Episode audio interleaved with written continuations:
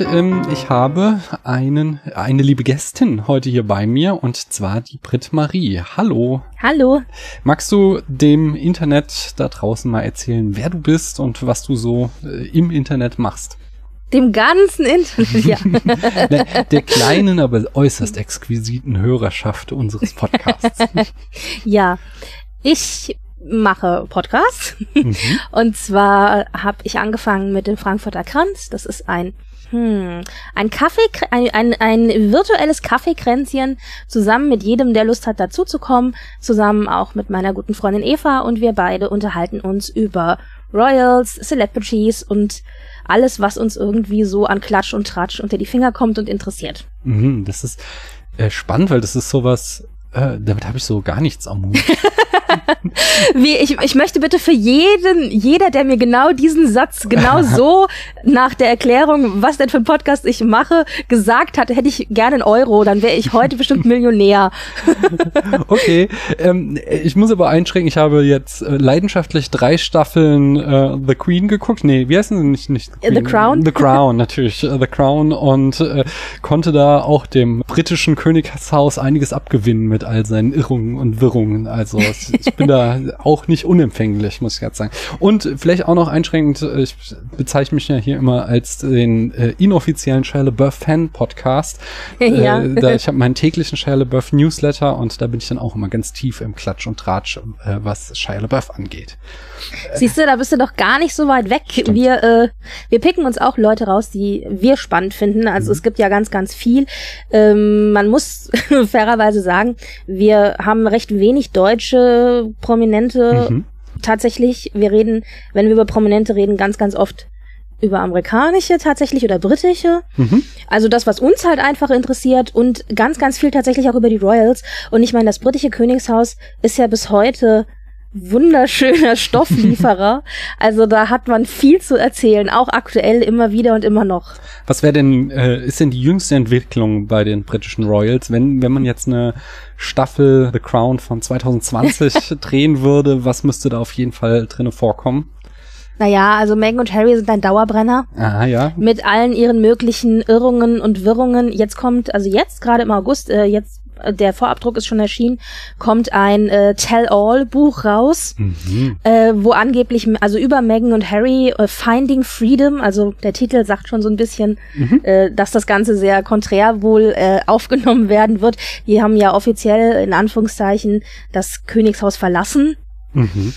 Und das ist schon so eine Geschichte, die sehr schwierig ist und leben ja jetzt in LA. Also auch das ist was, hm, da sehen Eva und ich sie nicht für lange, ehrlich gesagt. Okay. Und dann hatten wir, also das ist, das ist was, denke ich, was viel Stoff geben wird. Und dann hatten wir jetzt ja ganz überraschend am 17. Juli die Hochzeit von Beatrice und Edo. Das ist äh, eine der Schwestern, also Beatrice und Eugenie sind die Töchter von Fergie und Andrew. Also mhm. um das mal einzuordnen. Fergie kennt man vielleicht noch. Ja. Und ja, und da hat jetzt eben die eine Schwester geheiratet, ganz überraschend das war auch so, ah, königliche Hochzeit. also sowas, äh, glaube ich, wird sich auch ganz gut in The Crown äh, tun. Ja, und dann gibt's natürlich die ewigen Gerüchte um William und Kate und diverse Liebeleien im Oha. Hintergrund.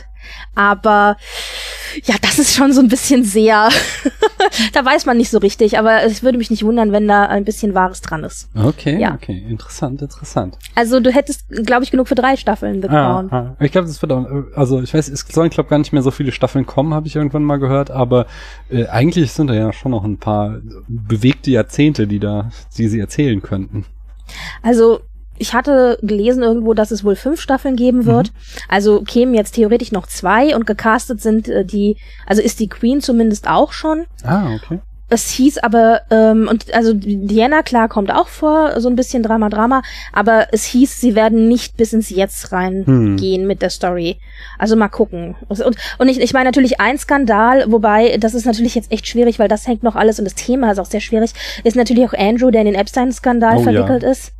Also das ist natürlich auch was, was man medial sehr gut ausschlachten kann. Also du siehst, Ich muss eigentlich nur so mal zu, äh, zu jedem einmal gehen, zu jedem Kind oder Enkel und schon hast du äh, Stoff ohne Ende und das ist nur das britische Königshaus.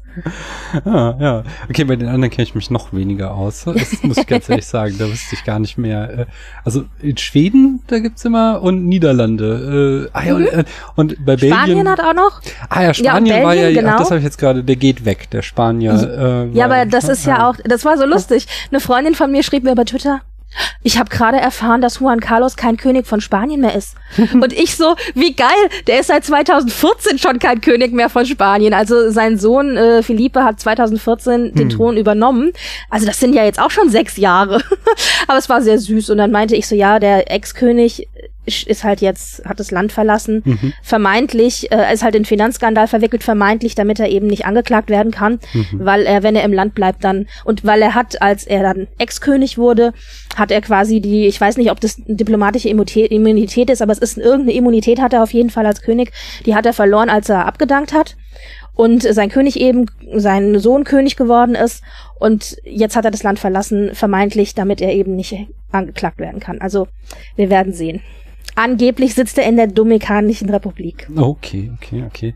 Ich, hab, Das finde ich so ein bisschen schade, muss ich ganz ehrlich sagen. Ich hatte, wir hatten ja letztes Jahr hier ähm, Pans Labyrinth ähm, Ja. äh, besprochen und dann eben Auch, auch, so, lieb ich auch sehr. Ja, Ja, war schön, war eine schöne Folge. Genau, und da haben wir ja dann auch so über spanischen Bürgerkrieg und so weiter. Und Mhm. er hat sich ja nochmal in den 70ern den Frankisten total entgegengestellt, als die Mhm. da erneut putschen wollten und er dann quasi das Machtwort gesprochen hat und gesagt hat, nee Leute, hier bleibt Demokratie.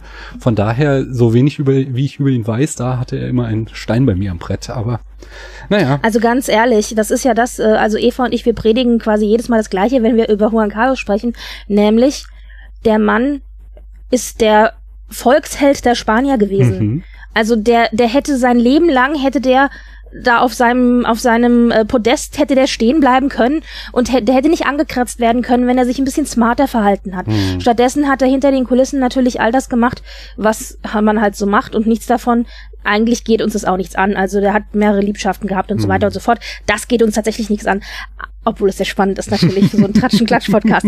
Aber dann ist er eben in finanzielle Geschichten verwickelt gewesen. Großwildjagd, auch sehr schwierig. Dann hat sein Enkel sich, äh, dann ist sein Enkel fotografiert worden mit, ich glaube, 13 oder 14. Dem hat er eine Waffe in die Hand gedrückt, weil die Elefantenjagen waren. Und also alles ganz, ganz schwierig. Und hätte er sich da ein bisschen smarter verhalten und nicht so viel Mist gebaut, dann hätte der sich jetzt auf seinem alten Teil ausruhen können mit seinen heimlichen Millionen sonst wo, ja. Und äh, was wir nicht wissen, ist uns ja egal. ja, und stattdessen muss er jetzt halt das Land verlassen. Das ist also schon eigentlich ein tiefer Fall. Hm, ja, ja. Verstehe. Ich habe noch mal eine ganz andere Frage.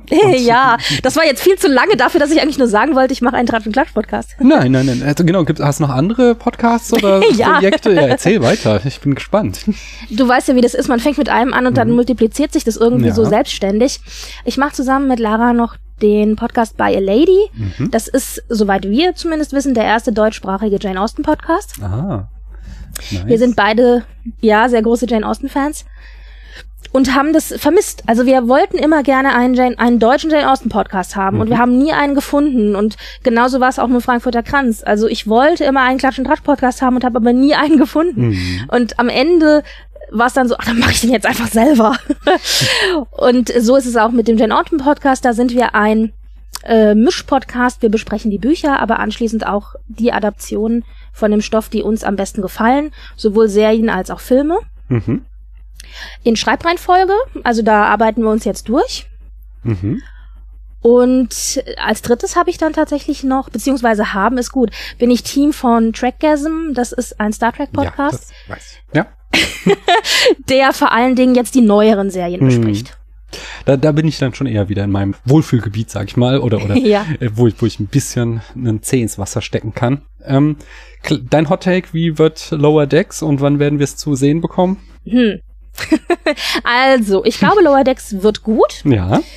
Mm, Ich tue mich ein bisschen schwer, ein Trailer ist ja immer auf zwei Minuten das, das in Anführungszeichen witzigste runtergebrochen. Ja. Der Trailer war mir teilweise bisschen zu platt, aber ich hoffe, so eine Episode geht ja eine halbe Stunde. Mhm. Ich hoffe, dass sich das, wenn du eine halbe Stunde Episode hast, so ein bisschen auseinanderzieht und es dann nicht mehr ganz so platt alles ist. Mhm. Ähm, denn es war schon ein bisschen was dabei, was ich ganz witzig fand. Also ich hoffe, das wird gut. Ich, ich hoffe, sagen wir, ich hoffe.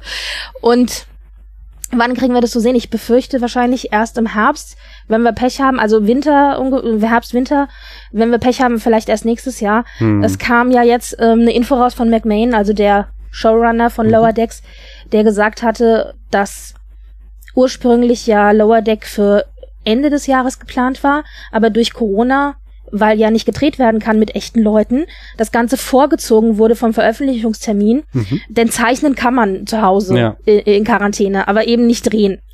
Und deswegen ist die Serie vorgezogen worden, aber das Problem dabei ist, dass es in den USA natürlich vorgezogen werden kann, weil CBS All Access ja da die alleinigen Rechte hat, aber die Lizenzen in die anderen Länder außerhalb von USA schon verkauft worden sind Hm. und die natürlich einen späteren Start geplant haben und deswegen das in USA jetzt schon läuft, aber im Rest von nicht USA, sage ich mal, ich nehme das mal als ein großes Land, eben später. Mhm. Und was mich daran so ärgert ist, und ich glaube auch viele andere Fans, ist nicht die Tatsache, dass es später kommt. Das ist super schade, ja. Wir wollen es natürlich jetzt gleich sehen. Ähm, was uns ärgert, ist einfach dieses Totschweigen und nicht kommunizieren. Ja. Dass wir als Fans einfach am langen Arm äh, hängen gelassen werden. Man lässt uns am langen Arm verhungern. Und wir möchten dafür ja Geld zahlen. Hm. Ja. Wir würden da ja Geld draufschmeißen. Ich bin mir sicher, ich würde, ich würde auch noch ein CBS All Access Europe nehmen, äh, Account, würde ich machen, ja, also wäre kein Thema. Äh, für Star Trek mache ich das. Und, äh, und ich würde auch ein 10, ein 10 Episoden-Paket Lower Decks nochmal als, als extra Bezahlung oder so, dass du nochmal, keine Ahnung, 50 Euro zahlst du das, würde ich machen. Ja. Hm. Ich möchte es ja kaufen. Ich kann es nur nicht. Genau, sie, sie wollen Ja. unser Geld nicht nehmen. Ja, also das ist das, was so ein bisschen schwierig ist. Und McMahon hat es, so wie ich das jetzt mitbekommen habe, wohl von sich aus gesagt, weil er ja auch Star Trek-Fan ist und ich glaube, dem taten wir ein bisschen leid. ich glaube nicht, das ist Spekulation jetzt, aber ich glaube nicht, dass er das okay von CBS gekriegt hat, dass er da eigentlich drüber reden darf. Hm. Denn CBS hat sich ausgeschwiegen, die Lizenzpartner haben sich ausgeschwiegen und plötzlich, äh, nachdem halt viel Geschrei und Getwitter und Kommentiere und was nicht alles war, hat McMahon sich tatsächlich dazu geäußert. Und ich glaube nicht, dass CBS gesagt hat, so du darfst da jetzt mal was sagen und äh, bügelst mal die Wellen. Also das Hm. glaube ich eher nicht. Aber wenigstens wissen wir jetzt, wo das Problem eigentlich ist. Ja. Es bleibt spannend auf jeden Fall auch. Ja. Hast du noch einen Podcast? Nein, das ist alles. Ich habe noch ein paar Ideen, aber ich komme Ah. ehrlich gesagt schon mit dem ganzen, mit den ganzen äh, Podcasts, die ich jetzt schon habe, kaum hinterher. Es macht super viel Spaß und ich würde sehr, sehr viel gerne sehr viel mehr Episoden auch einfach machen, aber ich sage dir, ich hasse die Bearbeitung Hm. mit der Glut von tausend Sonnen. das ist somit das Schlimmste an dem ganzen Podcasting, was ich weiß. Und ich verstehe Leute, die sagen, ach, ich finde das super, dann kann ich das editieren und genauso zurechtschneiden, dass das Endprodukt dem entspricht, was ich möchte. Und ich denke mir nur so, äh, ich hasse es. Aber es gibt ja auch andere Podcasts, die hauen einfach raus, so wie es ist und lassen alles drin. Das wäre dann auch keine Option für dich. Schwierig. Also ich bin schon besser geworden, was AMS angeht. Ich Hm. tendiere zu sehr vielen AMS. Wir Ja, werden sehen, wie das ich Endprodukt jetzt heute aussieht. ja. Ich mh, schwierig. Also ich bin schon laxer geworden, aber ich persönlich wäre damit wirklich unzufrieden. Hm. Und wenn ich damit unzufrieden bin, dann, dann geht das nicht. Hm. Wenn mir das keine Ruhe Ja, lässt. natürlich. Das, das Ja. will man ja auch nicht, dass dann da was im Internet steht, wo man nicht hundertprozentig dahinter steht. Hm. Ja, ich meine zugegebenermaßen, meine Real-Life-Bubble und meine Podcast-Bubble sind fast zu, also sind zu 90 Prozent getrennt tatsächlich. Mhm. Ich habe letztes Jahr angefangen, ein bisschen zu erzählen. Ich mache einen Podcast mit den üblichen Reaktionen. Also, Was ist Ist das? das? ist das eine Radiosendung? Bla bla bla bla. Also, aber ich habe den ein oder anderen Bekannten äh, mittlerweile schon zum Podcast-Hörer gemacht. Das ist ja schon Mhm. mal gut. Überraschenderweise auch äh, von meiner Seite aus. Also ich habe das dann erklärt und eingerichtet und so weiter und erzählt und auch erzählt, es gibt noch viele andere Podcasts und dann sind, hast du die in der Schleife und so und dann musst du die nicht runterladen, bla bla bla. Und so ein Dreivierteljahr später kam dann, ja, ich höre dann regelmäßig morgens den, den und den und natürlich euch. Und ich so, ja, super.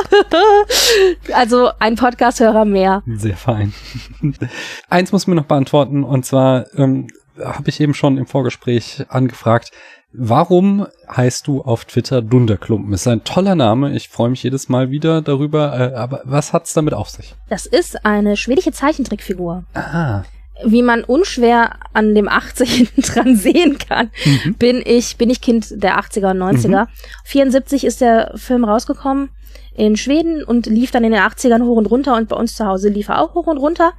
Und ich habe den sehr geliebt und liebe den immer noch sehr. Ja, und daher kommt der Name. Hm, sehr schön. Ich habe auch noch so ein paar Sachen, die ich äh, besprechen wollte. Ähm, zunächst nur eine kleine Sache. Ich hatte irgendwie in der letzten Folge, genau, die ich hier mit Merlin veröffentlicht habe, da hatten wir irgendwann das Thema, äh, dass ich ja bei dieser Challenge äh, 52 Films bei Women ähm, äh, mitmache und äh, also wo es einfach darum geht, 52 Filme im Jahr von Regisseurinnen zu gucken. Und mhm. ähm, da, fra da fragte dann Merlin auch, wie man denn die Filme findet. Und da habe ich so erklärt, dass es eigentlich gar nicht mehr so schwierig ist, weil es genug Filme gibt, die halt nur nicht in den ersten Reihen in den Streaming-Portalen stehen. Aber den einfachsten Weg, den habe ich da nicht erklärt, den wollte ich nochmal nachreichen. Und zwar, ähm, wenn man in dem schönen Filmnetzwerk Letterboxd einen Pro-Account hat, dann kann man ähm, Listen nach Streamingdiensten filtern. Und auf Letterboxd gibt es unzählige Listen von Films bei Women oder sowas in der Richtung. Und dann kann man sich einfach eine, kann man nach diesen Listen suchen, öffnet die Liste und kann dann sagen, was davon finde ich denn auf Netflix Deutschland. Und äh, so kommt man ganz leicht an Filme von Regisseurinnen heran, die man sich dann anschauen kann, wenn ihr da draußen an dieser äh, Challenge auch teilnehmen wollt. Ähm, was ich nicht, nicht mehr auf dem Schirm habe, ist, wie viele Filme hast du jetzt schon gesehen? Bin jetzt bei 31, 32, also ungefähr so, was die Kalenderwoche angeht. Ah, äh, okay. Äh, genaue Zahl weiß ich gerade nicht, aber sowas um den Dreh, da stehe ich gerade. Hm? Also mit großer Wahrscheinlichkeit wirst du die Menge, die angestrebte Menge erreichen. Genau, wenn ich jetzt nicht aufhöre, äh, dann wird es darauf hinauslaufen und ich habe nicht vor aufzuhören. Da äh, habe ich schon so manche Perle entdeckt, muss ich ganz ehrlich sagen. Schön. Ja, ja, ist, ist nice. So eine andere Challenge lief ja neulich auf Twitter. Äh, ich weiß nicht, ob du es mitbekommen hast. Da wurde man aufgefordert, Filme möglichst langweilig zu erklären. Hey, ja. Hast du, hast du Lust da mal versuchen zu erraten? Ich habe, es sind auch relativ leicht. Ich habe mir mal fünf rausgepickt und übersetzt und äh, du dürftest erraten, um welche Filme es sich handelt. Also ich versuche es, aber ich muss sagen, ich habe ja die Beschreibung auf Twitter zum Teil schon gesehen und dachte mhm. immer, ich weiß nicht, was das ist. Das war so, ich war so echt wie so Brett vorm Kopf, aber ich versuch's. Der erste ist vielleicht noch der schwerste, aber mal schauen. Mann steigt in ein Raumschiff, um Bücher aus dem Regal seiner Tochter zu werfen. Äh, ja, warte, wie hieß der denn? Ich weiß, welchen Film, der, ich weiß es. Ich, ich könnte jetzt, ich darf ja nicht spoilern, aber ich weiß, wo der dann da in diesem Konstrukt quasi hinter dem, so hinter der Wand dann da so gefangen ist und so. Ich weiß nur nicht mehr, wie er heißt. Genau, von Christopher Nolan. Ja, keine Ahnung, wie er heißt. Interstellar ähm. Interst ja, richtig, genau. Genau, also aber ja, keine Ahnung, wie er heißt, aber ich weiß, was du meinst. Gut. Fängt schon mal super an. Ah, der nächste ist einfacher. Junge fährt schnell, kommt in die 50er Jahre, geht versehentlich mit seiner Mutter aus. Zurück in die Zukunft. Genau. Frau schläft sehr lange mit einer Katze, dann wird sie gebeten, bei der Suche nach einer Weltraumkolonie zu helfen, die möglicherweise Kontakt zu den Wildtieren des Mondes hatte oder auch nicht. Keine Ahnung. Ich bin gerade ein bisschen schockiert, weil das ist bestimmt was, was ich kenne. Oder kennen müsste. Kennen müsste ja. ist ja eh mal so ein Ding, aber. Naja, aber Sci-Fi genau. ist ja eigentlich, mag ich das ja. Ich sag's mal, es ist Aliens. Ja? Ah! Oh, Aliens habe ich. Oh, ich habe das das letzte Mal, glaube ich, vor 20 Jahren gesehen. Die Details könnte ich, ich könnte noch sagen, es geht um Aliens, aber es ist schon lange her, dass ich den gesehen habe. Die Details hätte ich ja gar nicht mal sagen können. Krass. Ja, das ist auch so einer, den muss ich mal wiedersehen, aber ich bin so ein alter Schisser, ich kann den nur bei Tageslicht gucken. Oh ja. Das ist dann schon schwierig. Ich habe ihn jetzt schon so oft gesehen, dass ich keinen Schiss mehr hatte, aber ich, ich kann mich, es ist so der, auch der erste Film aus der Reihe, den ich gesehen habe und da war ich auch noch echt jung, so die liefen irgendwann früher da bei diesem ZDF Montagskino und mhm. äh, da habe ich den gesehen und da, da war ich Teenager, ich weiß nicht wie alt, aber ich habe ich hab mir echt auch ins Hemd gemacht. Das war ganz, ganz schlimm. Aber es hat mich gefesselt. Es gehört halt zu den, das ist so einer der Filme, also eigentlich kann ich bestimmte Filme einfach nicht gucken. Horrorfilme zum Beispiel geht eigentlich auch nicht. Mhm. Aber es gibt so eine Handvoll von Filme, von denen ich finde, dass man sie gesehen haben sollte. Mhm. Und dazu gehört halt Alien. und dann fange ich halt mal an und guck mal, bis wann ich es aushalte. Und ich erinnere mich, dass ich ihn damals komplett gesehen habe und gut fand. Mhm wenn auch, ja, wie gesagt, im Hellen und äh, ja, Seitdem habe ich ihn nicht mehr gesehen. Hm. Wenn du mal wieder Lust drauf hast und es sehr hell draußen ist oder wie gerade jetzt im August sehr heiß, vielleicht ist ja das auch eine Alternative, ja. dann kann ich ihn dir empfehlen. Das ist schon ein sehr, sehr guter Film. Also und ich kann da auch persönlich keinen Favoriten ausmachen. Alien oder Aliens. Ähm, ich habe sie jetzt beide auch nochmal vor kurzem gesehen und ich finde sie beide wirklich auch sehr, sehr stark. Den ersten und den zweiten Teil. Ich wollte gerade sagen, und Prometheus existiert für dich nicht? Nee, Prometheus hatte ich sehr viel Spaß. Also tatsächlich auch Alien 3 ist, wie alle sagen, ziemlich zerfahren. Den finde ich jetzt nicht so dolle. Alien 4 war damals der erste, den ich im Kino gesehen habe. Deswegen hat er so einen Stein bei mir am Brett. Der ist halt so, so knallig und äh, wirre. Der ist ja von diesem Regisseur, der äh, die fabelhafte Welt der Amelie gemacht hat. Mhm ich komme gerade wieder nicht auf den Namen, aber äh, entsprechend bunt und so ist der halt auch. Das, ich, mir hat er damals sehr gut gefallen und Prometheus mochte ich sehr gern. Er ist nicht so irgendwie meisterhaft wie die ersten beiden Teile, aber so die schlechte Presse, die der abbekommen hat oder auch so irgendwie den Hass aus aus äh, hier Film-Twitter-Kreisen oder so, den, den kann ich nicht nachvollziehen. Oder äh, also ich sehe schon die Schwächen im Drehbuch und so weiter, aber ich kann den mir, ich habe den jetzt auch schon zweimal oder so gesehen und für mich ist das angenehmes Popcorn-Kino. Also da mhm. kann ich nichts. Und den jetzt den neuesten Covenant, den habe ich noch nicht gesehen. Den, ich, ich glaube, den gibt's jetzt auch gerade auf Netflix. Das muss ich noch nachholen. Ich habe noch zwei äh, lang, langweilige Beschreibung. Wie es mit ein Vier-Sterne-Restaurant wird von einem Kritiker der Rattenfuttermark wieder auf fünf Sterne hochgestuft. Ja, äh, Disney kann ich. Ratatouille. Beziehungsweise, oh Gott, ist das, ist das, ist das ist doch Disney, oder? Ja. Oder ist das Pixar? Pixar oh Gott. Oh ja, Gott. Ja, aber Pixar gehört ja zu Disney mittlerweile. Ja, mittlerweile. Glück gehabt. da kommst du dann wahrscheinlich auch mit dem letzten für äh, dieses Spiel klar. Alter Mann bindet ein paar Luftballons an sein Haus, um seine gestorben, verstorbenen Frau zu gedenken. ja, ab. Genau. Wobei der so traurig ist, ja, aber ja. Besonders der Anfang. Es ist, äh, ich, wenn ja. du da nicht weinst, dann hast du kein Herz. Und dann hatten wir Feedback auch zu der Folge mit Merlin über 1, 2, 3 bekommen. Da sind wir irgendwann äh, ziemlich hart abgeschwiffen und haben über Audrey Hepburn geschwärmt sehr lange.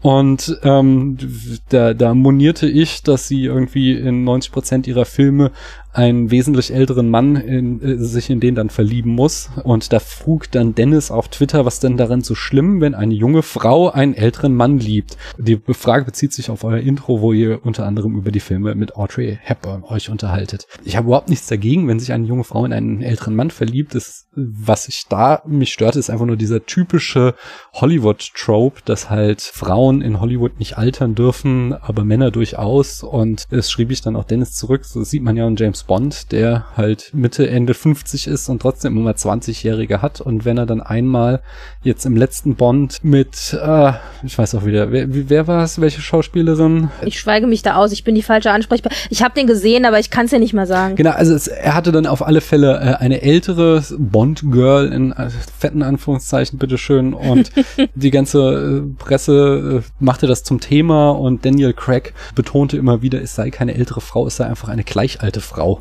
Und ja, ja. also von daher, das ist halt das Ding so. Audrey Hepburn, wie gesagt, am Ende ihrer Karriere darf sie dann auch noch mal in How to Steal a Million mit einem jüngeren Mann, mit Peter O'Toole, was anfangen. Und das sieht man halt echt selten in so rum in Hollywood-Filmen, ja, sondern ja, in der ja. Regel sind es halt dann die Männer zwischen äh, 30 und 50, die so Anfang 20-Jährige an die Seite gestellt bekommen. Und, ja, vor ja. allen Dingen, es sind halt wirklich, also wenn ich so denke, ich meine, als Jugendlicher, ich habe Sabrina geliebt, aber mhm. wenn ich überlege, wie alt, also wie groß der Altersunterschied da war, das ist schon. Und ich meine, wenn du überlegst, das ist ja auch im Film so, also ich meine, er sieht sie ja aufwachsen auch, das ist so ein bisschen creepy. Ja. Aber als, als Jugendliche habe ich es natürlich anders gesehen. Da war das natürlich die Love Story, die mich da überzeugt hat, aber ja. Ich muss jetzt mal gerade googeln, wie alt Humphrey Bogart eigentlich ist. Ich vermute, also mit Sicherheit, ähm, ich würde behaupten, über 50. 50, 52. Er ist ist 1899 geboren. Ach, tatsächlich auch noch im vorherigen Jahrhundert, ui. Und äh, Sabrina war irgendwann in den 50ern auf alle Fälle. 54, also er war 55 dann. Okay, ein ja. bisschen älter, aber so um den Dreh rum. Siehst du, so hätte ich noch eingeschätzt. Ich meine, man muss auch sagen, schwarz-weiß glaube ich, hilft.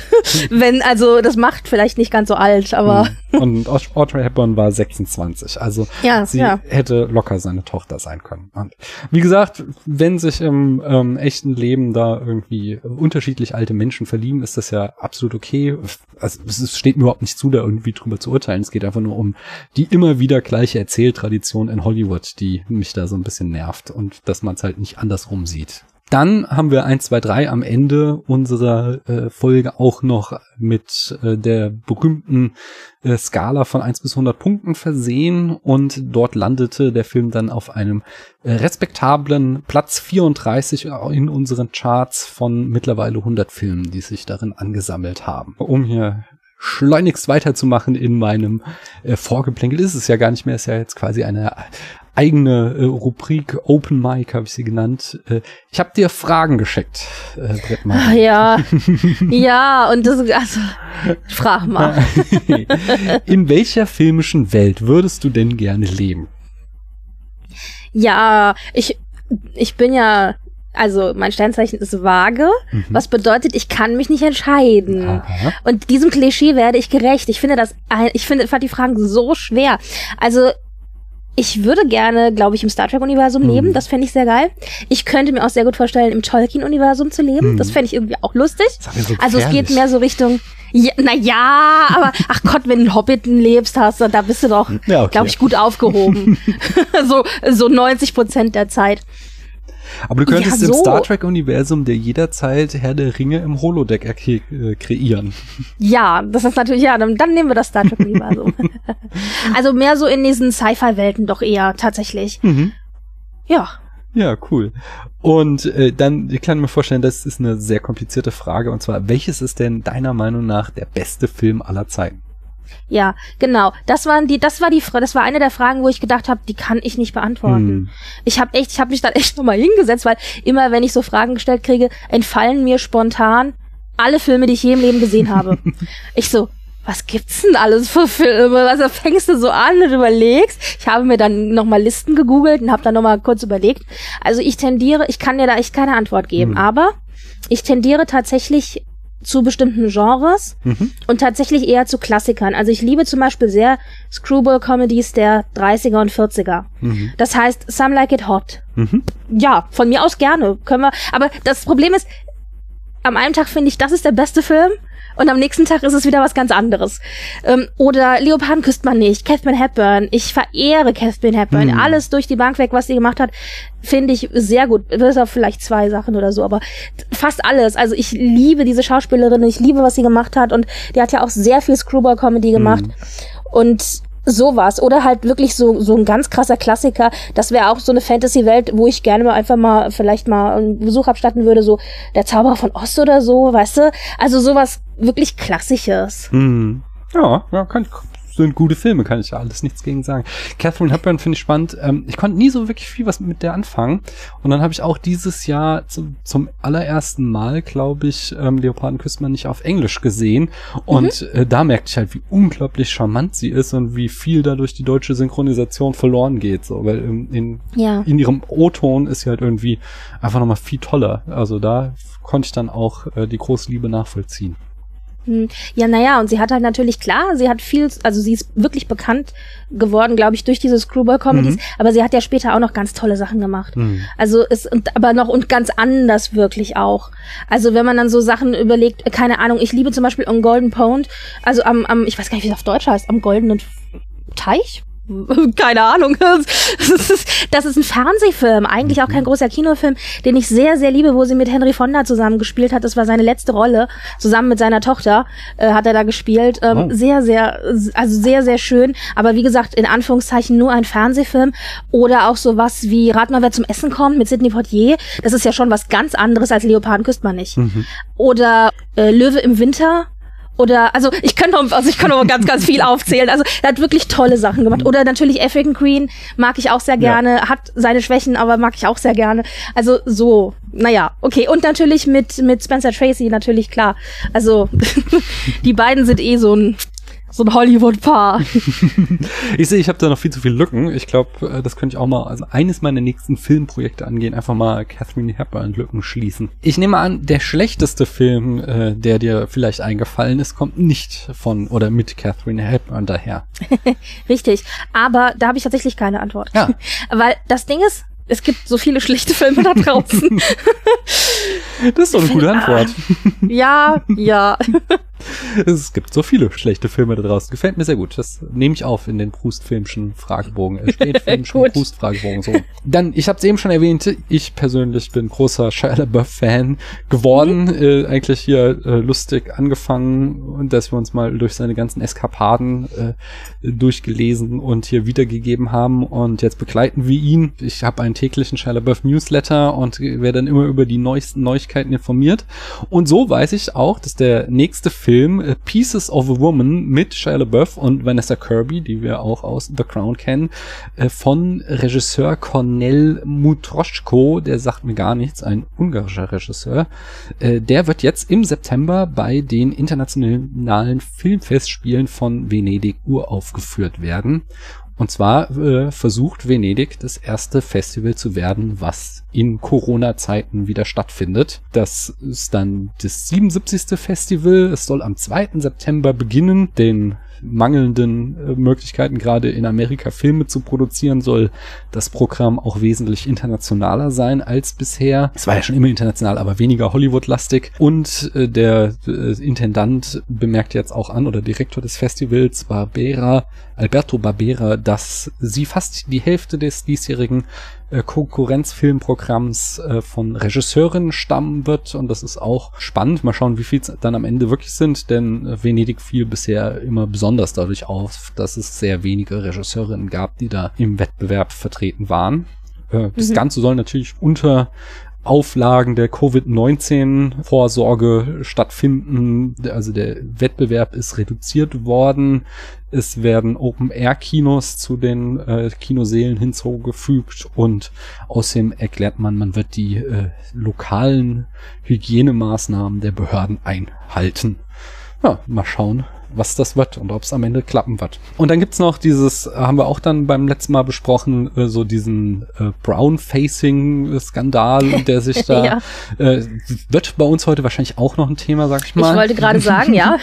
Shia LaBeouf spielt im neuen Film von David Ayer, da trudeln jetzt so die ersten Rezensionen ein. Da habe ich eine, ich glaube auf IndieWire gelesen und zwar der Regisseur David Ayer behauptet halt in Tweets, dass Shia LaBeouf eben kein Mexikaner Computerspiele, sondern ein Juden, der äh, die Manierismen der Welt, die um ihn umgibt, absorbiert habe. Die Kritik, die ich jetzt gelesen habe, sagt halt, dass dieses Detail geht nicht aus, de aus dem Film nicht unbedingt hervor und das Ergebnis ist dann eben doch nur ein rassistisches Klischee von einem Weißen, der die Karikatur eines ähm, Lateinamerikaners spielt mhm. oder zumindest irgendwie einen so gefärbten, geprägten Menschen, äh, wie auch immer seine Herkunft laut des Regisseurs ist. Da fiel mir auch ein so, diese quasi Meta-Infos zu filmen, das ist ja auch irgendwie, vielleicht kommt es mir auch nur so vor, aber das scheint irgendwie so sehr inflationär in letzter Zeit zu sein, dass Filmemacher und Macherinnen irgendwie ihr Werk durch Infos versuchen anzureichen, die dann gar nicht im äh, Film stattfinden. Also berühmt ist ja zum Beispiel J.K. Rowling, die im Interview hm. sagte, dass Dumbledore schwul sei, obwohl es in keinem ihrer Filme oder Bücher jemals ähm, äh, irgendwie angedeutet wird. In äh, Frozen 2, wo Elsa kein Girlfriend gibt und dann gibt es diese eine Szene, wo es so den Hauch äh, zarte Andeutung gibt, dass sie da am Lagerfeuer mit Honey Marin heißt die Charakterin, habe ich gerade noch mal nachgeschaut, äh, sitzt und dann aber am Ende des Films läuft diese Honey Marin dann doch wieder mit einem Typen rum. Okay, ich wollte gerade sagen, die Frozen-Geschichte ist völlig an mir vorbeigegangen. Das habe ich gar nicht mitgekriegt. Es gab so eine große Kampagne im äh, Internet auch Get Elsa a Girlfriend, weil ja der erste ah. Film äh, als Ikone des queeren Kinos gehandelt wird äh, und auch meines Erachtens vollkommen zu Recht. Also das ist so eine mhm. Coming-out-Geschichte. So, sie bauen da so eine ganz hauchzarte Andeutung ein, die sie dann aber am Ende des Films äh, wieder heftig relativieren, damit sie halt den Film nach China und Russland verkaufen können, um ihre mhm. Milliarde mhm. einzuspielen. Und dann schieben sie aber hinterher wieder als Meta-Information ein, dass das ja gar nicht der Freund von dieser Honey Marin war, sondern ihr Bruder. So, dass man mhm. dann doch wieder irgendwie versucht, mit Queerbaiting die Fans einzufangen, dass da doch was ja, irgendwie ja. in ihrer Fanfiction zwischen Elsa und dieser Honey Marin laufen könnte. Und ja, Star Wars, der letzte Film wurde ja auch irgendwie Hör auf, mehr da, oder da, da müssen wir, ich wollte gerade sagen, da müssen wir gar nicht. Queerbaiting ist ein Thema, da könnte ich drei Stunden mit dir drüber ja. reden. Da habe ich mich schon in anderen, in anderen äh, Unterhaltungen fürchterlich drüber aufgeregt. Aber ja, Star Wars auch. Mhm. nee, äh, insgesamt, wie findest du das, wenn so Metainformationen hinzugezogen werden, um einen Film zu interpretieren? Bist du da Puristin und sagst so, nee, nur das, was man auf der Leinwand sieht, das ist der Film? Oder sagst du so, nein, gib mir so viele Infos wie nur möglich? Zum Beispiel bei Star Trek gibt's ja auch unzählige Romane, wo man noch irgendwie Hintergrundwissen sich anlesen kann. Und beziehst du das dann mit ein in deine Bewertung von Filmen und Serien? Das ist schwierig. Also bei Star Trek gibt's natürlich echt die klare Trennung zwischen Beta und, also zwischen Alpha und Beta kennen. Mhm. Da ist auch klar, dass alles, was Beta kennen ist und alles, was Beta kennen ist, ist halt das, was nicht auf der Leinwand gelaufen ist. Ob das jetzt Musik ist, Comics, äh, Bücher oder was auch immer, ist nicht offiziell. Obwohl ich tatsächlich vieles auch ranziehe und dann gibt's immer so Graubereiche. Also normalerweise bin ich jemand, der sagt, ich möchte so viel Zusatzinfo haben, wie es geht. Mhm. Und ich finde zum Beispiel auch, und dann, es gibt, es ist schwierig, also wo ich zum Beispiel bei Star Wars oder auch bei Elsa jetzt das Ganze wirklich als Queerbaiting sehe, da das Gefühl habe, wir werden als Fans ein bisschen veräppelt, mhm. ja. Also die wollen sich irgendwie äh, alle Pforten offen halten, gleichzeitig keine Aussage treffen und das Geld abgreifen, ja. Äh, habe ich zum Beispiel mit, jetzt mit J.K. Rowling, finde ich das schwierig, denn diese ganze Welt ist in ihrem Kopf entstanden. Also da mhm. ist wirklich ein Schöpfer und dieser Schöpfer sagt, mein persönlicher Headcanon ist, Dumbledore ist schwul hm. oder der und der ist mit dem und dem zusammen oder was auch immer. Wenn das dieser Schöpfer dieser ganzen Welt ist und der sagt, ich habe ausgehend von dieser Prämisse das alles geschrieben und entworfen, dann finde ich das legitim zu sagen, das ist kennen. Hm. Aber ich verstehe auch die andere Seite, die sagt, ah, Alpha kennen ist also alles, was im, auf, im Film gelaufen ist, ist das, was ich akzeptiere und den Rest eben nicht. Mhm. Also es ist echt schwer, aber normalerweise, also ich, es gibt auch bestimmte Dinge und gerade auch, also jetzt, wenn ich Star Trek nehme, das ist ja echt schwer, weil da hast du ja über 50 Jahre Material. Hm.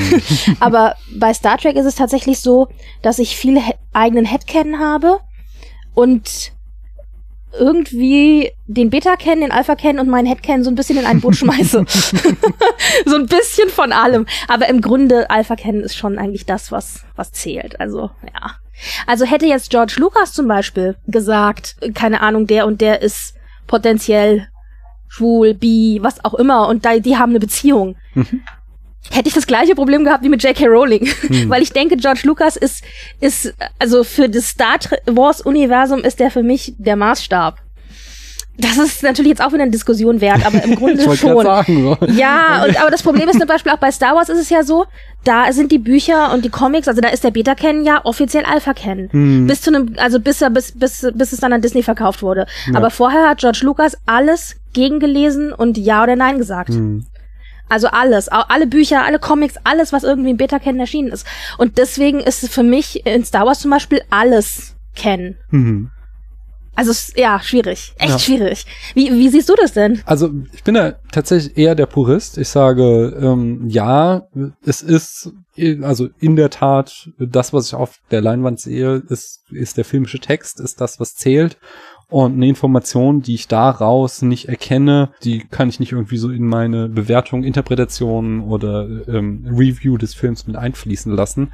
Anderes Beispiel sind ja zum Beispiel Filme, die ganz stark auf Büchern basieren, eben auch wieder Harry Potter oder auch die Hunger Games Filme, die, also die offensichtlich halt auch für die Fans gedreht wurden und wo mhm. dann ganz vieles unerklärt bleibt mit dem Vertrauen, dass die Fans es verstehen werden, weil sie halt ja, die Bücher gelesen haben und dann die entsprechenden Hintergrundinformationen haben. Aber wenn ich halt halt den Film nur sehe, dann äh, bleiben halt diese Aspekte teilweise unverschlossen, äh, bleiben mhm. die mir verschlossen und dadurch denke ich dann immer so, nee, das macht halt keinen guten Film aus, wenn die Erzählung nicht vollständig ist.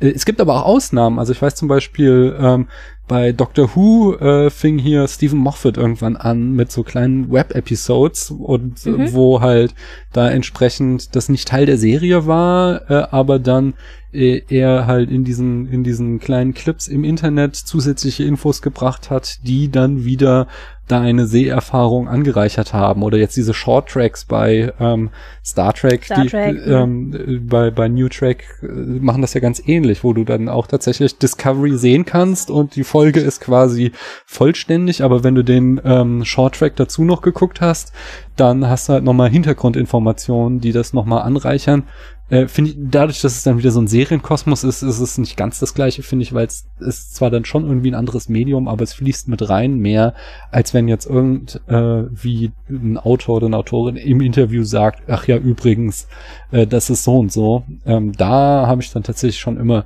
mehr Probleme mit, weil dann denke ich immer, ja, wenn, wenn es so ist, warum hast du es uns dann nicht gezeigt oder gesagt in deinem Werk?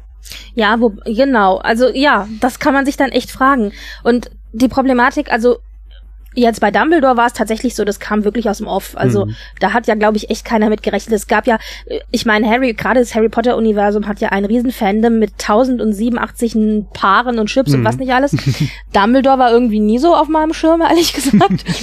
Aber da ist auch keine Andeutung irgendwie gewesen. Also es gibt ja mhm. andere Paare, wo man so interpretieren könnte, wenn dann der Autor gesagt hätte, ja stimmt, ist in meinem Headcan auch so dann fände ich, da, da hättest du wenigstens eine Andeutung gehabt. Hm. Ich habe damals ganz intensiv mit äh, Christian von der Second Unit bei ihm die Filme äh, besprochen und äh, darauf äh, als Hintergrund dann halt eben auch ganz viele Bücher rangezogen. Und da ist halt, wenn du dann diese Information hast, dann kannst du in äh, siebten Band die nacherzählte Beziehung zwischen ihm ja. und äh, ach, wie heißt er hier, der erste Bösewicht? Grindelwald. Grindelwald nochmal entsprechend anders interpretieren. Dann kannst du da tatsächlich ja. eben was Romantisches reinlesen ähm, und nicht nur irgendwie die Freundschaft. Äh, aber das halt dann eben eine Interpretation, die durch eine extra diegetische Aussage der Autorin gefärbt ist. Lustigerweise dann jetzt auch in, äh, ist ja interessant, wie das dann so weiter Früchte trägt, wenn wir uns jetzt die Tierwesenfilme anschauen. Ich mhm. habe den zweiten jetzt gerade noch mal mir angeguckt, weil der nämlich auf Netflix jetzt drauf ist. Äh, und dann, da hast du ja dann also eine Weiterentwicklung dieser ja. Geschichte, die auch Informationen dazu gibt, im Grunde, die wir vorher nicht hatten. Da haben wir dann halt tatsächlich auch äh, geschrien, empört, Christian und ich, weil das, weil es halt nicht ausgesprochen wird, weil es dann halt wieder, äh, ja, wir müssen China und Russland im Boot halten, um die Milliarde zu knacken und deswegen bloß nichts, was in irgendeiner Form äh, homophil gelesen werden kann. Deswegen, das ist. Äh, Glaubst du nicht? Dass das deutlicher wird am Ende? Ich hoffe doch sehr. Also das wir haben ja jetzt in diesem zweiten Teil nur diese eine Szene gehabt, wo es dann hieß, dass es ein Blutversprechen quasi gegeben hat, dass sie nicht gegenseitig sich bekämpfen. Mhm. Spoiler, Spoiler, sorry, aber das ist jetzt schon ein bisschen älter. Ja. Und also da darf man dann spoilern. Und und ich glaube, wenn es dann zur eigentlichen Konfrontation kommt der beiden, ich glaube, dann wird es hoffentlich expliziter. Ja, mal schauen. Frau Rowling driftet ja jetzt auch gerade äh, politisch ja, etwas ab, von daher, wer weiß, was da noch kommt. Das, das, das ist auch so eine Diskussion, die hatten ja. wir ja auch schon äh, bei dir im Podcast und die habe ich auch immer wieder, die hatten wir tatsächlich sogar vor zwei Folgen im Frankfurter Kranz, obwohl da eigentlich ja wir mehr versuchen, mehr so heiter und, mhm. und in Anführungszeichen unproblematisch zu sein, unpolitisch so mhm. gut es geht. Aber da sind wir dann auch gelandet bei der Frage, trennen wir Werk und Autor mhm. oder trennen wir Schöpfer und Werk. Und das war auch eine Diskussion, wo ich dachte, okay, dann haben wir die halt jetzt mal. Ist ja so, wenn man mal Kaffeekränzchen zusammensitzt, dann landet man auch mal bei was äh, Ernsterem. Ja. Und das ist auch zumindest insofern ganz interessant gewesen, weil Eva da eine andere Meinung hat als ich. Mhm. Das, da konnten wir gut diskutieren.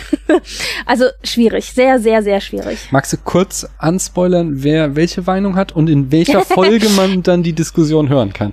Ja, jetzt müsste ich gerade überlegen, entweder ist es die vorletzte oder die vorvorletzte. Es müsste die vorletzte gewesen sein. Die letzte war die Hochzeit und davor dann also 14, denke ich mal, müsste gewesen sein. Mhm. Und Eva war der Meinung, also wir haben das wirklich nur ganz kurz an. Ich habe es dann relativ, ich muss sagen, ich habe relativ viel rausgeschnitten, weil mhm. wir uns da echt, also in der Originalaufnahme haben wir da Dinge rausgehauen, wo ich gedacht habe, nee, das kannst du so nicht sagen.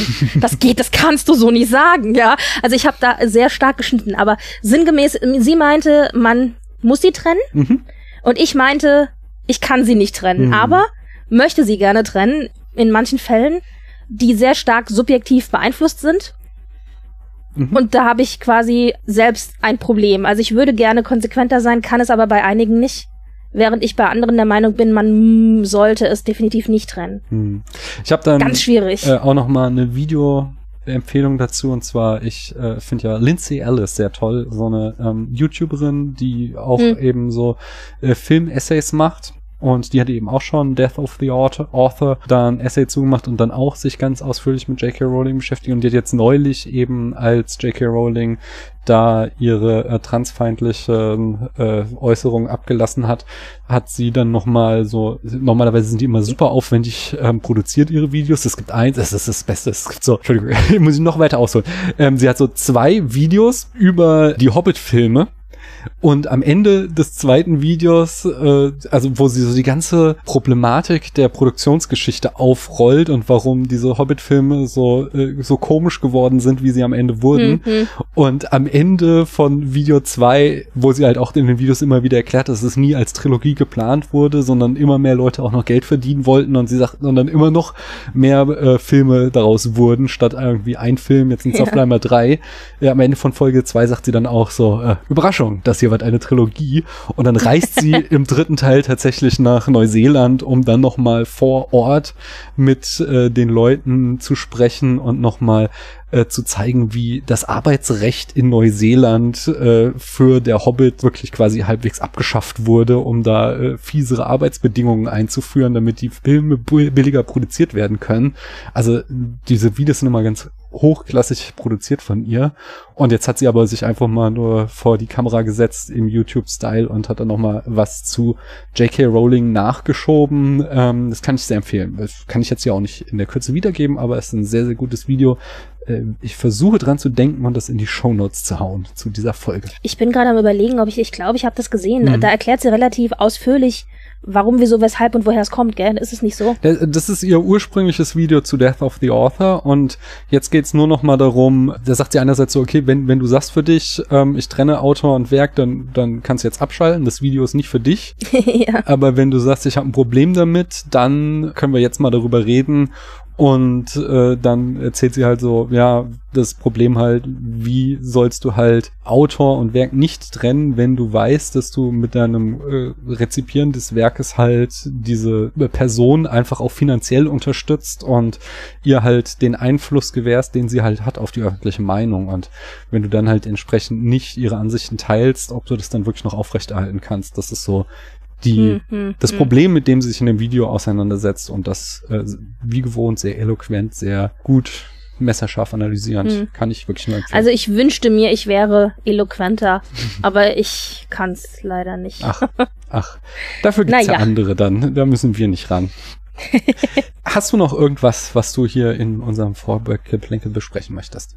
Nicht groß. Also das Einzige, was mich jetzt noch ein bisschen äh, umgetan hat auf Twitter, aber ich glaube, das ist eine Diskussion, da weiß ich nicht, ob, die, ob wir die hier führen können. Äh, aber das ist ja jetzt gerade äh, die Info, dass Disney ja bekannt gegeben hat, dass sie Mulan auf dem Streaming-Anbieter anbieten werden, zusätzlich zum Kino-Release. Mhm. Und da hatte ich eine Diskussion auf Twitter, ob das quasi der Tod der Kinolandschaft bedeutet, Okay. auf lange Sicht. Das ist aber, wenn das nicht ein Thema für Filmtwitter ist, dann weiß ich auch nicht. aber es war, es war, also es ist, glaube ich, du weißt, es ist eine Diskussion, für 280 Zeichen ist es einfach nicht machbar. Ja, natürlich, natürlich. Aber äh, ja, also Was, wie siehst du das denn? mal gucken. Ich glaube, die Kinoerfahrung kann nicht ersetzt werden. Hm. Also große Leinwand, Popcorn äh, oder auch nicht, das ist wieder so eine Diskussionsfrage, aber auf jeden Fall so dieses, die große Leinwand und zusammen mit vielen in einem Raum sitzen und so weiter. Also diese, diese Erfahrung, glaube ich, die wird nicht ersetzt, die kann man nicht ersetzen. Hm. Und deswegen glaube ich nicht, dass es den Tod der Kinolandschaft bedeutet. Aber ich könnte mir durchaus vorstellen, dass es im Endeffekt schon dazu führt, dass vielleicht kleinere Kinos oder auch äh, Ketten generell zum Teil schließen müssen oder zumachen. Mhm. Auf der anderen Seite muss ich als Konsument tatsächlich sagen, gerade auch aktuell, ich möchte aktuell nicht ins Kino ja, gehen. verstehe ich. Und für mich als Alternative ist es eine schöne Alternative, weil ich habe sonst keine Alternative, Mhm. außer dass ich warte, bis ein Film als DVD erscheint. Also das ist noch oder eben auf anderen Streaming-Plattformen, aber da kannst du ja durchaus mal ein halbes Jahr, Jahr rechnen, je nachdem. Und deswegen finde ich das eine schöne Alternative. Ich rege mich über den Preis fürchterlich auf. Also das wird auf dem Disney Plus Streaming-Kanal angeboten für 29,99 extra. Ach ja, man muss dann für den Film noch mal extra zahlen. Okay. Genau. Und ich finde den Preis ja, also wenn du davon ausgehst, dass eine ganze Familie schaut, Mhm. ja, also Mama, Papa, Kinder, dann sind 30 Dollar, also oder 25, weiß nicht, wie viel sind, äh, Euro sind, so 25 bis 30 Euro halt, ähm, dann sind 30 Dollar vertretbar, weil dann hast du ja Mhm. quasi vier Köpfe, du müsstest auch vier Tickets holen oder drei Köpfe oder was auch immer, schon ab zwei lohnt sich das wieder. Aber ich sehe halt nicht ein, dass ich, der alleine diesen Streamingdienst sich anguckt, Hm. dass ich dreimal so viel bezahle wie ein normales Kinoticket. Ja. Also ich bin bereit, ich bin tatsächlich bereit, einen Kinoticketpreis zu zahlen. Hm. Zusätzlich dazu, dass ich sowieso den Streamingdienst habe. Aber dreimal so viel finde ich echt unverschämt. Ich finde, da hätte man irgendeine andere Lösung finden können. Und wenn man es irgendwie gestaffelt macht oder so. Hm. Weißt du? Ja, ja. Ich weiß nicht, wird viel sich jetzt verändern dadurch. Ich glaube schon, dass die Kinolandschaft massiv leiden wird unter Corona und dass wir da ein großes Kinosterben sehen werden. Aber es sind ja zweierlei Dinge. Einerseits, diese Filme liefen ja schon lange nicht mehr in kleinen Kinos oder in vielen kleinen Kinos nicht mehr, weil da auch einfach die Verleihpreise so enorm teuer Ja. für die waren, dass die auch schon jetzt sagen konnten, nicht mehr sagen konnten, wir zeigen Filme von Disney, Marvel etc., sondern äh, da schon raus waren. Und andererseits sieht man, glaube ich, halt aber auch an diesen 29 äh, Euro, wie unglaublich teuer diese Multimillionen-Blockbuster sind und dass die mit Streaming wieder reinzuholen fast unmöglich sein dürfte. Ich kann mir auch nicht vor, also ich kann mir gut vorstellen, dass Disney da am Ende äh, trotzdem Probleme haben wird, wieder die 100 Millionen oder die, was der Film gekostet haben wird, äh, reinzubekommen und dass deswegen es halt entweder darauf hinauslaufen können, dass die Produktionen wieder kleiner werden, wenn halt sich Streaming weiter durchsetzt, weil ich kann mir auch vorstellen, dass es eine Generation gibt, die eben nicht so am Kino hängt wie wir, sondern die jetzt eben stark schon viel mehr mit Netflix aufgewachsen ist und Netflix und Co. Und dass die halt äh, dem viel unemotionaler gegenüberstehen. Dann, dann ist halt die Frage, also entweder wird es halt weiter Kinos geben, um einfach dieses Geld einzuspielen, um einen Film wie Avengers oder jetzt die ganz großen äh, Disney-Realverfilmungen machen zu können und da die 100 Millionen Produktionen zu haben oder eben diese Produktionen werden auf mittel, mittlere und lange Frist wieder kleiner werden, äh, was vielleicht auch nicht das Schlechteste ist, was vielleicht auch nochmal irgendwie einen neuen kreativen Schub ins Kino bringen wird. Das, das Fazit bleibt das gleiche wie letzte Woche mit Merlin. Es, es bleibt einfach spannend. Also das ist eine Ja. schwierige Zeit für uns Filmliebhaber und Liebhaberinnen, aber äh, es ist auch eine spannende Zeit, weil es viel Umwälzung wahrscheinlich bedeuten wird in der Filmlandschaft und dieses eingefahrene Blockbuster-Modell, was jetzt die letzten Jahrzehnte dominiert hat, wahrscheinlich äh, da in irgendeiner Form anders aus der Krise hervorgehen wird, als es jetzt ist, denke ich. Ja, ja. Und ich weiß, dass es schwierig ist, da ein Positiv zu finden, Mhm. denn auf, wenn man da drauf schaut, sieht man nur, ja, Streaming ersetzt Kino, also Kino macht zu. Ja, Mhm. aber ich glaube, so einfach kann man das nicht sehen. Es wird halt ein weiterer Kanal erschlossen, den Leute wählen können für sich. Und aber das kommt natürlich nur den Filmemachern zugute, also natürlich nicht den Kinos. Ja. aber ja, schwierig. Aber ich meine, Filmemacher werden es auch schwerer haben. Gibt da ja auch dann entsprechende Querfinanzierungen, so dass halt die kleinen Filme auch nur existieren können, äh, oder nicht nur, aber halt auch großenteils von großen Produktionen wieder mit quer angeschoben werden, um dann entsprechende Prestigeproduktionen zu haben. Also es ist, ich glaube, da wird es noch große Umwälzungen jetzt in den nächsten Jahren geben. Hm. Also ich meine, es hat ja sowieso schon äh, ein, äh, einige Umwälzungen gegeben, Mhm. allein schon dadurch, dass Streamingdienste jetzt angefangen haben, Filme auch zu produzieren. Ja. Also allein das war ja schon ein Oh mein Gott. Hm. Also ja, stimmt schon. Also das finde ich auf jeden Fall jetzt nochmal eine spannende Geschichte. Muss dazu aber auch sagen, ganz narzisstisch gesehen, so, also ich, für mich als Zuschauer, auch wenn ich mich sehr ärgere über die 30 Euro, ich werde sie zahlen. Ich sag's dir jetzt schon. Hm. Mulan ist mein Lieblings-Disney-Film. Und verständlich. freue mich sehr auf, ich freue mich sehr auf die Realverfilmung. Mhm. Ich habe natürlich auch ein bisschen Angst, du weißt es, wie es ist. Wenn man Dinge sehr liebt, dann hängt man die Latte sehr hoch und dann ist der Fall natürlich auch sehr tief, wenn es eben nicht dem entspricht, was ja. man sich wünscht. Und diese Realverfilmung wird auf jeden Fall anders sein als die Zeichentrickverfilmung und du wirst einiges nicht drin haben, was äh, man an der Zeichentrickverfilmung sehr liebt, wie zum Beispiel Mushu. Aber ich hoffe mir trotzdem ein einiges. Hm. Und ich möchte den gerne sehen. Und deswegen finde ich jetzt äh, ganz selbstsüchtig als Zuschauer, das ist für mich eine schöne Alternative, denn ins Kino wäre ich so oder so nicht gegangen. Ja, ja. Muss man dazu sagen. Also und ja, also ich werde grummeln, mounzen und mich beschweren, aber ich werde es zahlen und gucken. Okay. Und dann ist wieder keine Konsequenz. So viel zu eloquenter sein. Ich weiß ja auch nicht. Man muss ja auch nicht immer, immer konsequent in allem sein. Ach, es ist, es ist kompliziert. Es, ich werde es nicht gucken, sage ich ganz ernst. Und zwar, weil ich äh, mhm. Disney Plus nicht abonniert hatte. Ich hatte äh, den einen Monat, hab da äh, irgendwie aber festgestellt, außer jetzt äh, The Mandalorian habe ich nicht wirklich viel was darauf gesehen. The Simpsons hat mich ein bisschen gefreut, aber äh, das, da ich eh schon so viel Geld für Filme immer ausgebe, habe ich den wieder gekündigt. Und jetzt, mhm. ich weiß nicht, wenn man diese 29 Euro guckt, darf man, hat man den, den Film dann dauerhaft oder äh, ist es für einmal gucken? Weißt du das? Ich hatte verstanden, der ist dann dauerhaft ja. zugänglich, aber wenn der jetzt nur einmal ist, dann kriege ich hier noch mehr die Krise. Ja. Nee. du müsstest jetzt nochmal recherchieren, aber ich glaube, soweit ich weiß, ja. ist der ist der dann äh, offen abrufbar. Nee, weil weil zum Beispiel ich würde jetzt halt äh, mir demnächst nochmal Disney Plus für einen weiteren Monat holen, um mir Hamilton anzuschauen. Und da zeige ich mhm. dann eben die 5,99. Aber ich würde mir jetzt nicht einen Film dauerhaft auf Disney Plus kaufen, weil das eben für mich kein äh, Streaming-Dienst ist, den ich hier dauerhaft haben werde. Äh, mhm. So im Augenblick so. Meine, meine Töchter sind auch irgendwie mit den ganzen äh, Ghibli-Studiofilmen auf Netflix so zufrieden, dass sie äh, die Disney-Filme gar nicht brauchen. Also wir haben eh ja. super viele im Regal stehen, von daher mal schauen. Aber ich, ich es ist jetzt ja. nichts, was mich tatsächlich äh, da anlockt. Also ich muss auch sagen, ich werde, also jetzt wo du sagst, mhm. ich könnte mir halt vorstellen, es ist ja so ähnlich wie auf Netflix. Du hast dir eine Zeit lang auf dem An also äh, angeboten und dann nehmen die dir dann aus irgendwelchen Gründen na raus nach, mhm. ich weiß nicht, im halben Jahr, ein Jahr oder so.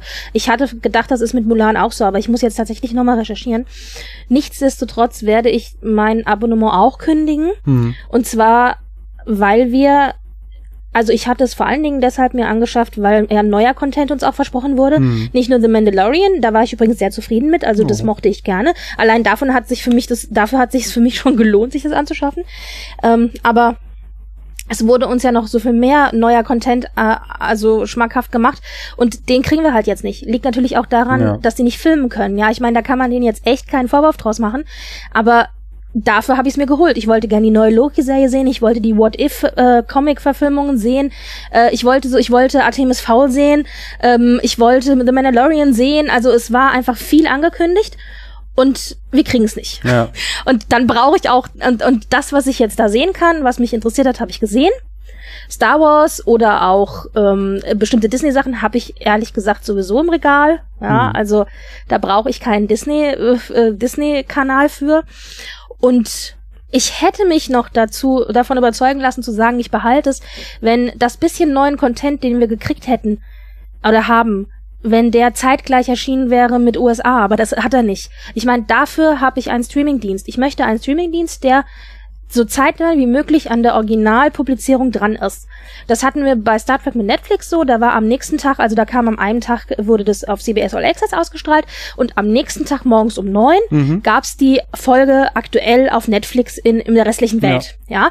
das ist ein Tag. Ich würde mich auch noch, ich, von mir aus auch drei Tage, ja, aber halt zeitnah, zeitnah, also zeitnah dran. Dafür habe ich einen Streamingdienst. Und ich kann verstehen, wenn sie jetzt zum Beispiel sagen, okay, es hängt an der Synchro, dann möchte ich aber, dass mir das Original bereitgestellt wird. Ja, das machen ja Netflix und Amazon Richtig, auch, ja. genau. Mit der Option, dass ich es nur auf Englisch sehe und wenn ich dann aber warten möchte, bis eine deutsche Synchro raus ist und es dauert halt dann keine Ahnung einen Monat länger, dann ist es so. Dann kann ich es aber selber entscheiden. Jetzt ist es aber für mich so, ich gucke die Sachen, wenn sie englisch sind, auf jeden Fall im Original. Das heißt, vier Monate länger zu warten, bis eine deutsche Synchro da ist, die ich sowieso nicht nehme, mhm. also benutze. Ja, finde ich dann schon echt unverschämt. Und das letzte Beispiel war, also bei The Mandalorian war es so, das war komplett draußen in USA und auf Disney in Deutschland wurde es wöchentlich gezeigt. Mhm. Obwohl die ganze Serie schon ja. draußen war und ja. schon gezeigt worden war. Das war das eine. Und jetzt kam Artemis Fowl.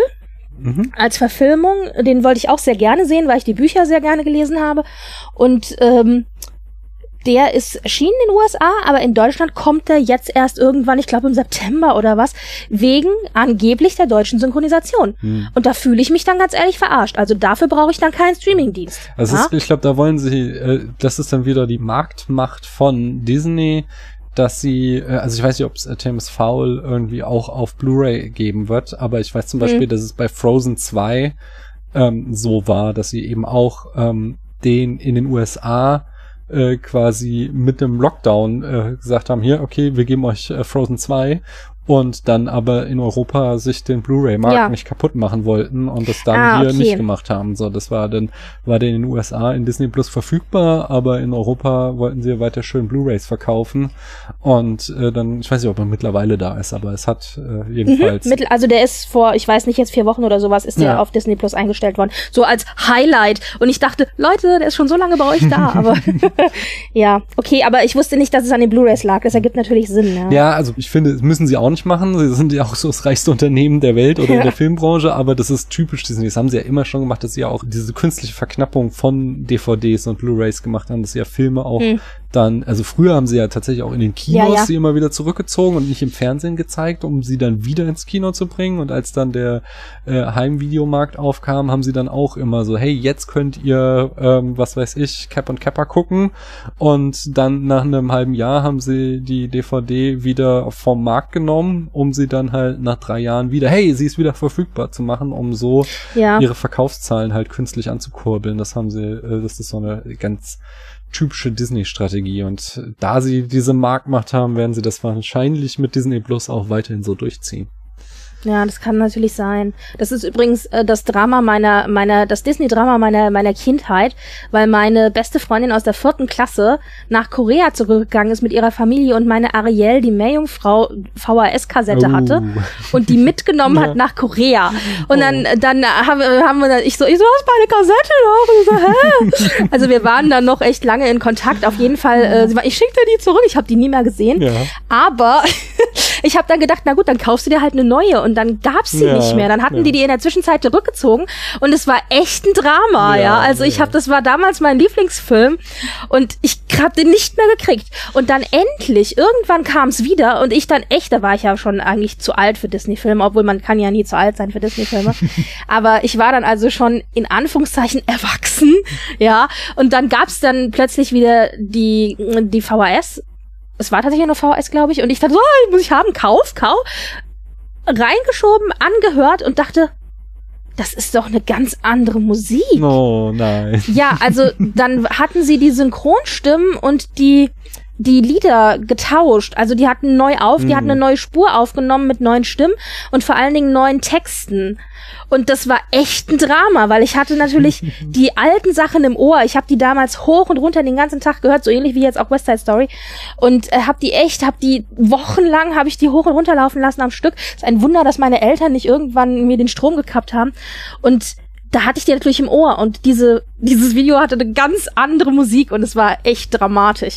Und irgendwann, äh, jetzt vor, ich weiß nicht, zehn Jahren oder so, habe ich dann mal gelesen, ja, es gab tatsächlich eine neue Synchro. ich war dann einfach nur enttäuscht und habe dann gesagt, ich hasse dich dafür, dass du meine VHS mitgenommen hast nach Korea, wo auch immer sie jetzt ist. mhm. Ja, also äh, ich verstehe genau, was du meinst, aber ja, naja, also auf jeden Fall End, Ende vom Lied. Ich werde den Streaming jetzt wahrscheinlich nicht behalten, aber ich werde vorher Mulan noch gucken. Ja. Na dann. Ich hoffe ja auch dann, wenn man ihn äh, dann wieder bucht, dass dann solche Inhalte wieder da sind. So, das wäre ja dann ganz nice. Ja. Na. Also ich denke auch, wenn wir neuen Content wirklich kriegen, den, den ich gern sehen will, wie zum Beispiel eben Marvel zum Teil und solche Sachen, dann würde ich mir hm. auch nochmal ein Abo, glaube ich, holen. Und ja, weiß ich nicht, aber zumindest für einen bestimmten Zeitraum.